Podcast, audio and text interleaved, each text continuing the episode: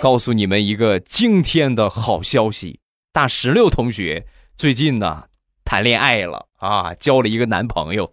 那天呢，她这个男朋友送她回家，然后呢，到了他们家楼下啊，大石榴的妈妈呀，就从楼上就看见了啊，就看见有一个男的来送她回家，是吧？两个人依依惜别当中啊，然后呢，他妈当时就给这个大石榴打电话：“谁呀，闺女？